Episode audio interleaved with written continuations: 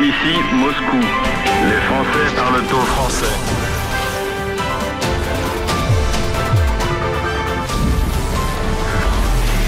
Ici Moscou, les Français parlent au français, les francophones parlent au francophone. Bienvenue dans notre nouveau programme sur RT en français.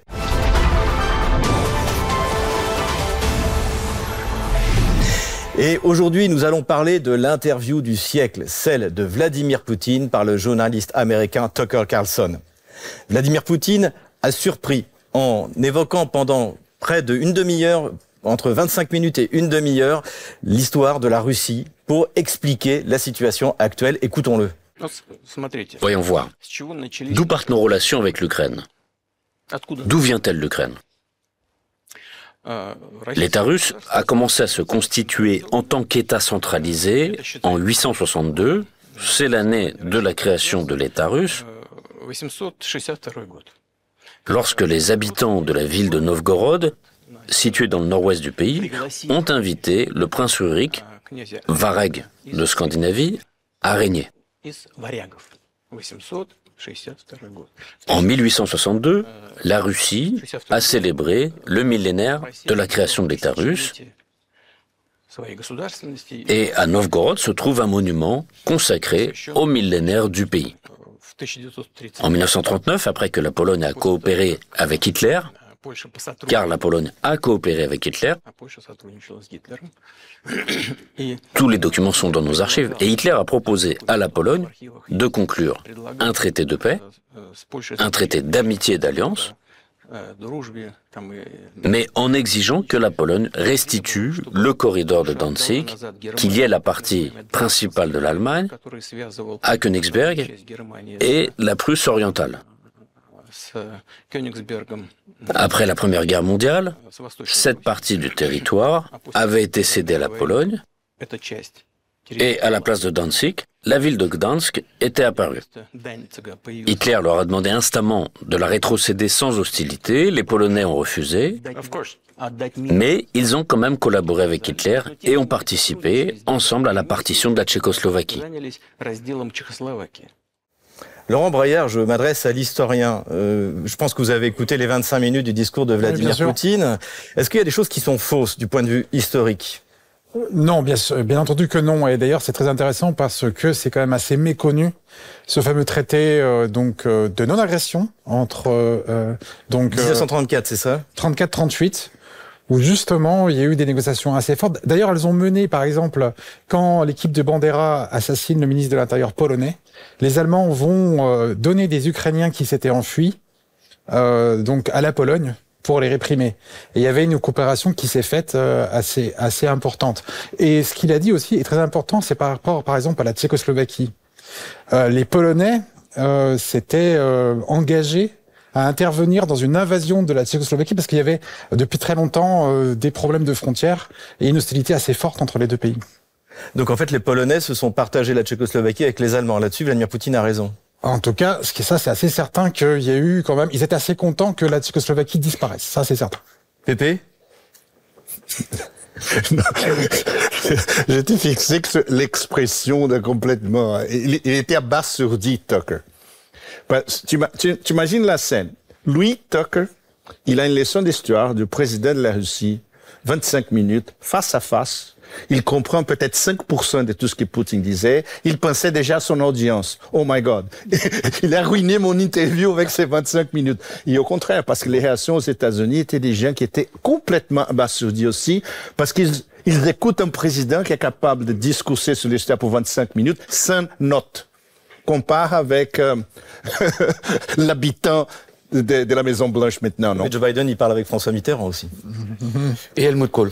Euh, moi, moi, je dirais qu'il y a deux choses à relever euh, de, de, dans les 25 minutes historiques. Qui je rejoins d'abord euh, ce que Pépé vient de, de, dire, parce que la chose qui la plus marquante dans cette interview, justement, le contexte dans lequel elle intervient, où elle a été diffusée. Donc, on a deux pays qui sont les deux grandes puissances du monde, qui sont proches des élections présidentielle.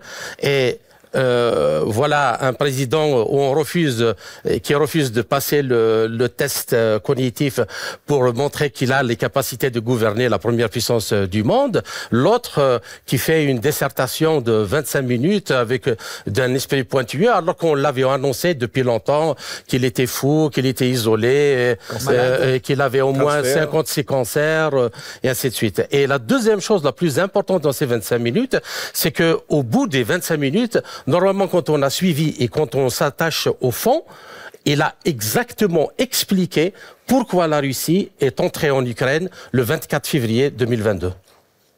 À qui est-ce qu'il s'adresse également euh, Moi, j'ai l'impression qu'il s'adressait un peu aux, Ukrainiens aussi euh, en faisant ce, cette Aux Ukrainiens, aux Polonais, euh, bien sûr, au monde entier en fin de compte. Et ce qui est intéressant, c'est que cette tradition russe est, assez ancienne. Euh, on a toujours vu, par exemple, je prends l'exemple de Staline, hein, c'est un exemple comme d'autres, qui fait référence, par exemple, euh, à Napoléon pour appeler les Russes à lutter, à se lever. Alors la, la guerre patriotique contre Napoléon et la grande guerre patriotique euh, contre contre les Allemands. Euh, Cyril C'est intéressant parce que la, la, première partie de son discours, donc sur toute la partie historique, on a l'impression effectivement qu'il s'adresse à des gens qui ont de l'éducation et qui sont capables de comprendre ça, ce qui n'est pas forcément le cas de le cas de tout le monde. Et je ferai juste un petit parallèle par rapport à ce qu'on disait tout à l'heure euh, avant l'émission. Euh, tu disais qu'aux États-Unis, euh, les gens étaient abasourdis parce qu'ils connaissaient pas ça. Euh, et c'est vrai quand on regarde les programmes scolaires français, par exemple, en histoire, c'est l'histoire de France.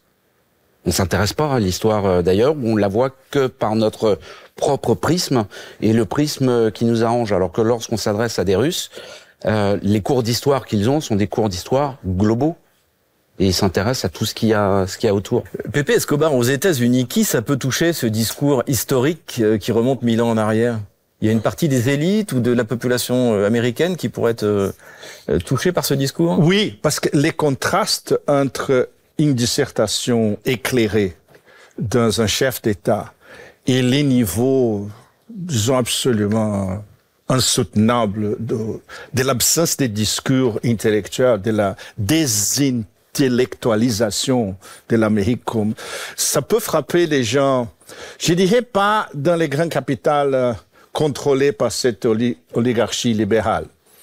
Euh, Los Angeles, San Francisco, Washington, mais dans les Deep South américains, les sous-profonds américains, dans les Midwest, euh, dans les Nord-Ouest, ça, où les gens sont moins impliqués dans tout, tout cet univers de euh, cancel culture, wokeisme, l'église du woke, etc., ils étaient certainement frappés. Et on voit par les commentaires partout dans la presse américaine pose l'interview.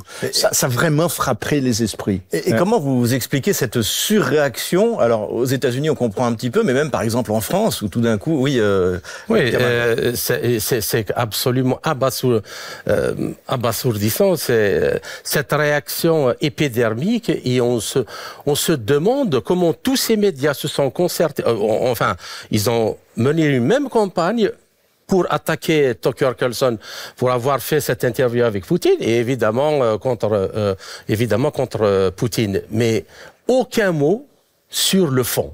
Aucun mot aucun mot, aucun mot sur le fond.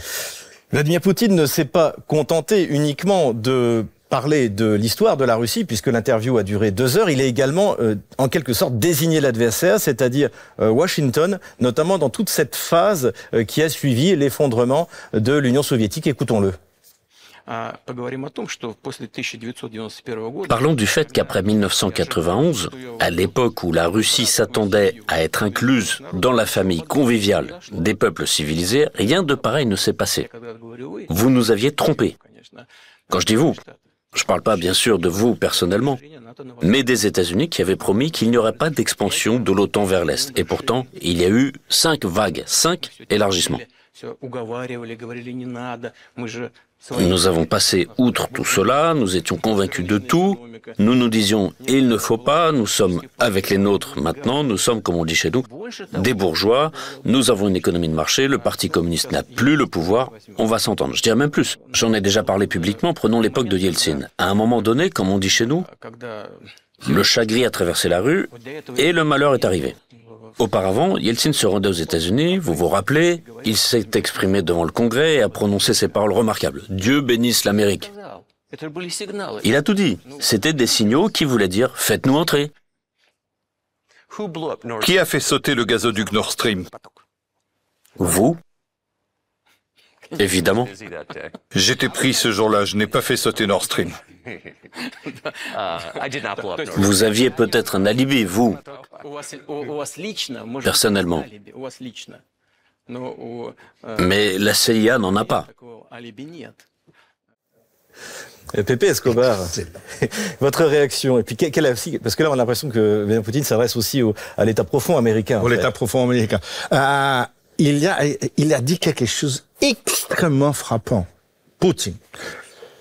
Euh, retourner dans la famille euh, de valeurs euh, des hein? gens civilisés. Des gens civilisés. Et ça, c'est ce que Louis pensait euh, il y a 30 ans, et une bonne partie de l'élite russe pensait, oh, maintenant on va être euh, réattaché à l'Europe. Et il considérait vraiment les valeurs occidentales à l'époque comme la famille civilisée. Alors qu'est-ce qu'il qu'est-ce qu'il y a aujourd'hui? C'est exactement l'opposé. C'est un nihilisme absolu des valeurs occidentales qui, après tout ce qui se passe en Ukraine et avec Israël-Gaza, valeurs occidentales complètement enterrées. Et en même temps, la deuxième session, il a, c'est une blague, mais absolument fantastique, parce que tout le monde de, de tous les services russes, et les Chinois, et les Iraniens, et la plupart du Sud global, savent que c'était justement les Américains avec ses intermédiaires scandinaves, surtout norvégiens. Et Seymour Hersh a démontré ça parfaitement avec ses sources du Deep State qui assistaient aux délibérations secrètes avant la décision finale des OK. Et tout ça a été annoncé par des éléments de Deep State, inclus la distributrice des cookies Victoria Nuland. Alors, tout le monde connaît l'histoire. Moi, ce qui m'a le, plus frappé justement dans cette séquence euh, du développement historique par rapport euh, au rôle des États-Unis, c'est que il, explique qu'en fait, euh, durant la guerre froide, il y a eu des attaques contre l'URSS. on avait un problème avec l'OTAN, surtout depuis que la Turquie est rentrée dans l'OTAN et ainsi de suite. Mais on pensait que c'était l'Union soviétique qui était qui était visée. Mais en réalité, le fond ce n'était pas l'Union soviétique en tant que telle, mais c'était la Russie. Nous, autant que Russes, qui étions euh, euh, visés autant que civilisation. Et et donc, euh, en fait, euh, ce qui s'est passé après la tentative de faire rentrer l'Ukraine dans, dans l'OTAN et la possibilité, parce que ce qui, ce qui dérange le plus les Russes, c'est le fait de stationner des armes nucléaires à la frontière. C'est pas l'OTAN tant que tel. L'OTAN, l'Union soviétique l'avait aussi à, à, ses frontières.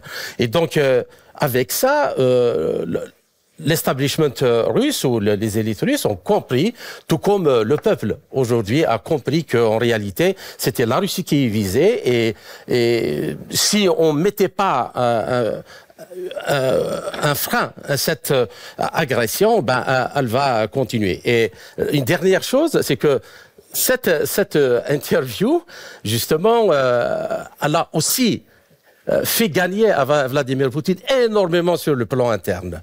Parce que la, la, les médias qui cherchaient à diviser euh, l'opinion publique de, de, de, de, son, de son président en disant que l'opinion publique est pour le dialogue, que lorsque les élites étaient pour la guerre, et là, il montrait, il avait vraiment euh, en une... Euh, Cyril C'est d'autant plus intéressant ce que Kamal dit, parce que dans cette interview, euh, on a un passage où Vladimir Poutine explique que plusieurs fois, la Fédération de Russie a fait un geste en disant, mais par exemple l'OTAN, ils ont mm. proposé d'y rentrer. Il y a eu des dialogues qui ont eu lieu entre le président russe et les différents présidents américains, et on s'aperçoit à chaque fois que les présidents américains ont dit, bah oui, pourquoi pas, et puis après, en avoir discuté de l'autre côté. Mhm. Les agences euh, et tout le et toute l'administration américaine a dit ah non non surtout pas parce que ça va ruiner nos plans. Mais non. Et, et, et c'est d'autant plus c'est d'autant plus intéressant quand on regarde. On a parlé de la Pologne tout à l'heure.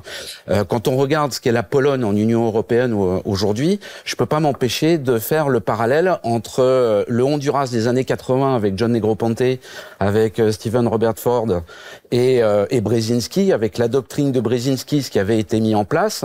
Euh, au Honduras, euh, les Américains avaient mis en place, à partir de, de, de ce pays, toute leur politique de rétorsion euh, qu'on pouvait avoir en Amérique du Sud. Et quand on regarde aujourd'hui qui est l'ambassadeur américain euh, en Pologne, c'est ni plus ni moins que le fils de Brzezinski. Et quand on regarde ce que fait la Pologne en Union européenne aujourd'hui et avec l'Ukraine, on comprend très bien.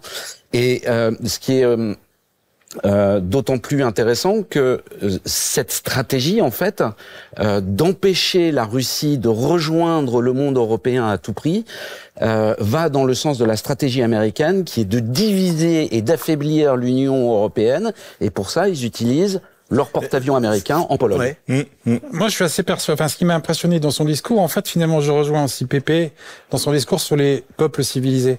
Il faut se rappeler euh, un fait historique. Euh, quand il a parlé, ça m'a rappelé tout de suite ça. C'est entre le prince de Talleyrand Périgord et Alexandre Ier. Et euh, le Talleyrand dit voilà, mon peuple est civilisé, mon dirigeant ne l'est pas. Vous, vous êtes civilisé, votre peuple n'est pas civilisé. Et en fait, il ironise. Et je suis sûr qu'il parle de ça. Euh, genre, euh, voilà, maintenant nous sommes civilisés, nous allons rentrer dans l'économie de marché, etc. Avant, nous étions des pauvres airs. Et c'est toujours le même discours en fait de cette Russie. Il ironise, hein, mais ouais, ouais.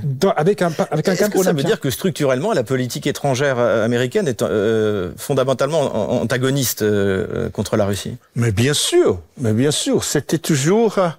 Euh, il, y avait une excellente expression d'un blogueur qui, qui bosse plus, de Saker. C'était un très bon ami. Euh, pour l'élite de l'establishment américain de la côte Est, les Russes sont les, les Negros euh, des Snow, euh, Snow Niggers.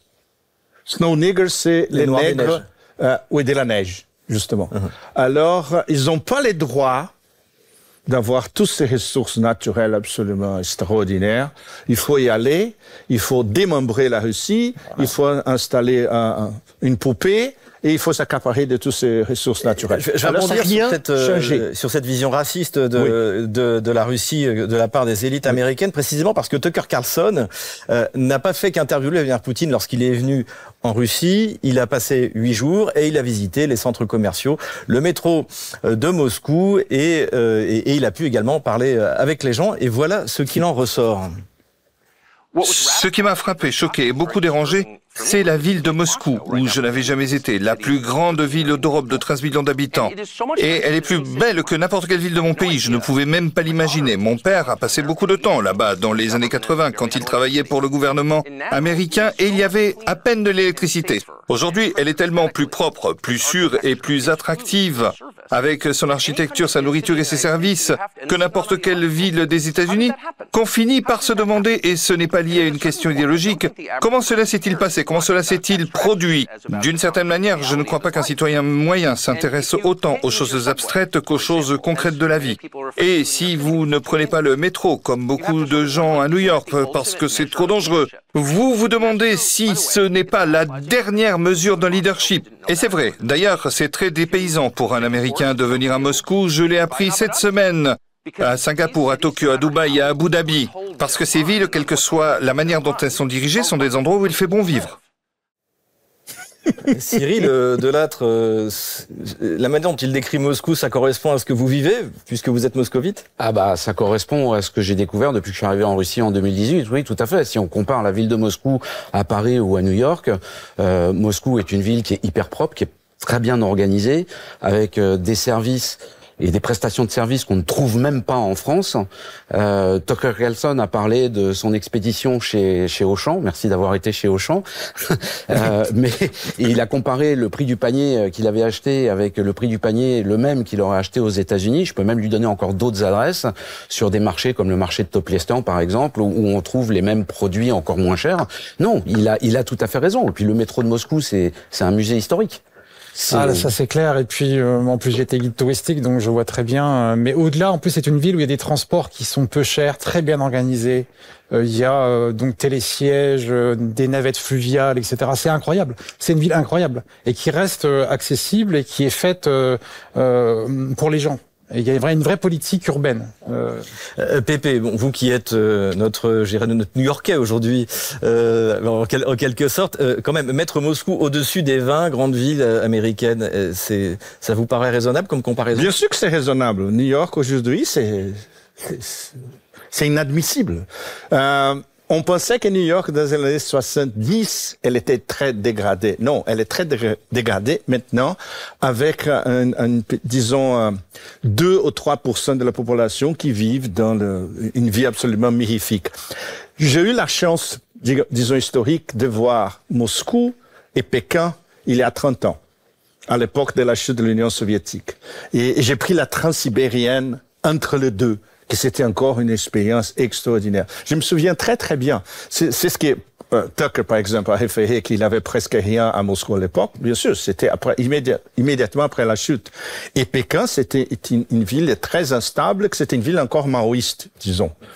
Trente ans après, c'est ce que Tucker et les Américains peuvent pas comprendre. C'est les pouvoirs. Alors là, justement, ils vont, c'est les pouvoirs de services publics pour la population et un esprit communautaire qu'on trouve en Russie, on trouve en Chine, mais jamais dans la patrie de l'individualisme suprême, les États-Unis. Est-ce que, est-ce que les gens vont croire, euh, euh, vont croire euh, Tucker? Oui, s'ils, s'ils regardent les images sur YouTube, parce qu'il y a beaucoup de, de, bloggers indépendants sur YouTube qui montrent la vie quotidienne à Pékin, à Shanghai, à Guangzhou, à Moscou et à Saint-Pétersbourg. C'est très simple. Et on compare avec la vie à New York, à Los Angeles, à San Francisco maintenant, qui sont d'un niveau de dégradation absolument et quand on regarde Paris, euh, quand on regarde Paris, c'est et même Paris, oui, Paris est tombé en, en, chute libre. Enfin, le métro, il est dégueulasse. C'est, euh, ça porte, euh, ça, enfin, c'est un véritable scandale de voir l'état de décrépitude de la ville de Paris et la saleté de la, la, ville de Paris. Alors après, les gens sont pas obligés de croire. Par contre, il y a un truc qui est vachement bien parce que les Russes ont, ont eu un, un trait de génie, c'est qu'ils ont remis la France sur la liste des pays où on peut avoir un visa électronique pour venir visiter Moscou. J'invite les Français euh, aller sur le site du MID, s'enregistrer, venir passer 15 jours à Moscou, euh, Saint-Pétersbourg ou ailleurs, et venir voir par eux-mêmes. C'est exactement ce qui s'est passé avec les touristes qui sont venus pendant la Coupe du Monde de foot. Quand ils sont rentrés après, ils ont dit « Waouh, on pensait pas que c'était comme ça. » Kamal euh, moi, je, je voudrais euh, dire un mot justement euh, sur euh, la vie en Russie et revenir sur ce que Laurent disait tout à l'heure sur les questions là de la civilisation. Ben, comment on peut, on peut justement toucher toucher est-ce qu'un pays est-ce qu'un pays est dans une voie de développement euh, normal et, et, qui travaille pour le, bien commun et l'intérêt général? C'est quand euh, on joint justement l'âme esthétique. Il y a une âme esthétique qui, s'exprime dans la conception la construction le, la maintenance de toutes ces infrastructures euh, communes. Euh, comme disait tout à l'heure euh, Cyril c'est un musée. C'est un musée. Et, et ça le, le, le, fait de le cultiver est compris maintenant, alors que, alors que ailleurs c'est la laideur qui, qui s'exprime partout, que ce soit dans le, les médias ou dans euh, la rue, c'est la laideur. Je crois que euh, il faut quand même un peu d'humilité et surtout ne pas oublier que ce sont ceux qui ont fait ce métro là qui ont envoyé le premier homme et la première femme dans l'espace. Euh, euh, Pépé, cette vision raciste de la Russie, on, on sent aussi que ça a une responsabilité dans l'échec des sanctions parce que euh, comme il considérait la Russie comme une, une espèce de sous-État, euh, il suffisait de lui mettre une poignée de sanctions et que ça allait faire tomber. Finalement, c'est un peu la conséquence. Oui, c'est la manque d'informations absolument abyssale. Euh, des gens qui font la politique extérieure américaine. Je ne veux pas généraliser au, au, reste du pays, mais on pourrait le faire parce que les niveaux d'éducation aux États-Unis et même en France, en Allemagne, en Italie maintenant, euh, tous les académiciens disent que c'est absolument affreux. Mais le plus important, c'est euh, je, je vois les chocs directs entre le néolibéralisme exacerbé américain et les colonies européennes contre des États qui pensent justement infrastructure, les biens communs. c'est le cas de la Russie et surtout le cas de la Chine. Et ils sont bien sûr sous-estimés par des élites qui sont très provinciales, qui ont déjà un agenda formé, qui sont capables de regarder euh, au dehors de la fenêtre. Et, et ça explique justement euh, l'attitude de, de, de, Tucker, complètement étonné par tout ça. Il va à un supermarché, il est étonné. Il va dans un métro, il est étonné. C'est extraordinaire. Et donc la population américaine sera elle aussi étonnée en voyant... Euh... Ah mais la population américaine, les réactions euh, justement euh, dans les réseaux sociaux américains, tout le monde est étonné. Oui. Parce que et ça, c'est le collapse, disons, graphique de toute cette narrative qui vient, même avant Maïdan 2014, il y a 10 ans. Oui. Ça, ça suffit de deux ou trois images de la Russie pour collapser tout. Le mensonge mm. prend l'ascenseur quand la vérité prend l'escalier, mais au bout d'un moment, l'escalier et l'ascenseur se rejoignent et la vérité triomphe. Mm. Et voilà, on y est. Hein. Alors ce, ce, choc de vérité, ça peut être quoi le, le, le résultat de l'image euh, pour bénéfice, comme bénéfice pour la Russie? Comme bénéfice pour la Russie, bah, le bénéfice est déjà là. En fait, c'est juste, comme l'a expliqué euh, Pépé, une désinformation, une méconnaissance. Il faut quand même rappeler aussi, ça on a oublié de le dire, que la Russie c'est est dans le top 5 des pays les plus alphabétisés au monde.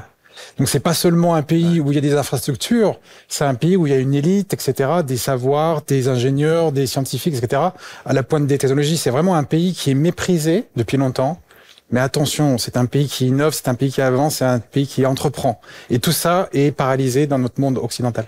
Pour conclure, je vous demande à tous euh, si vous résumez cette interview de, du siècle de Vladimir Poutine par Tucker Carlson, comment vous la résumeriez Qu'est-ce qui, qu'est-ce qui en sort d'important finalement?